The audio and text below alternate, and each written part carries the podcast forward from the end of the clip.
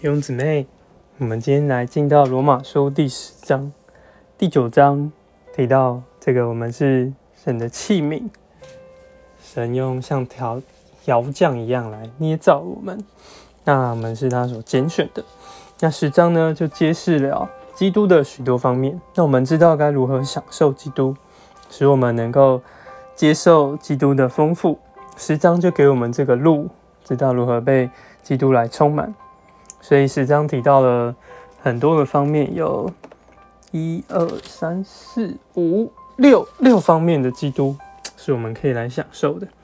好，所以我们在四节就看见律法的总结，就是这些律法，它带进的，就是基督使凡信的都得着义，基督来成全这个律法。好，那这个就是为律法总结的基督。那第二面呢，是成肉体并复活的基督。我们可以从五到七节来看，这个谁要升到天上，是要领下基督，要领基督从死人中上来。就说基督是经历了成肉体，从天上下来，又死而复活的。那八节说到这个相近的基督，基督是与我们相近，就在你口里，也在你心里。就是我们所传信主的话，那这个话呢，在第四方面就是是可以相信又可以呼求的，因为十一节说，凡信靠他的就不至于羞愧；十二节提到，对一切他呼求他的人是丰富的，因为凡呼求主名的就必得救。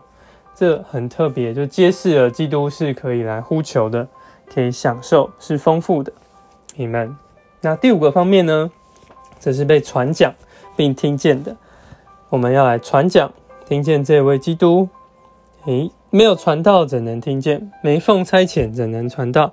所以传福音、报喜信的人，他们的脚中何等佳美！我们可以传扬这位基督。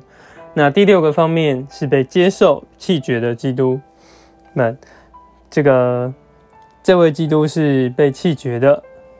这边保罗引用了许多以前的书信，旧约的旧约的这个预言，像以赛亚所说的，然后摩西所说的，他实在是被以色列人所弃绝。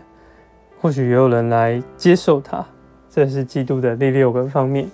好，那从这边呢，最主要重点，我们可看见耶稣是可以来呼求的，就是这个话是我们可以来接受的，充满我们这个器皿。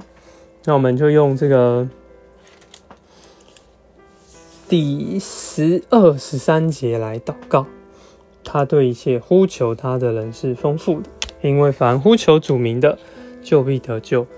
哦，主耶稣，主啊，赞美你，是那丰富的、充满各面的经历，使我们能够这样借着呼求，享受你一切的丰富，做我们这个器皿的充满。谢谢主，阿门。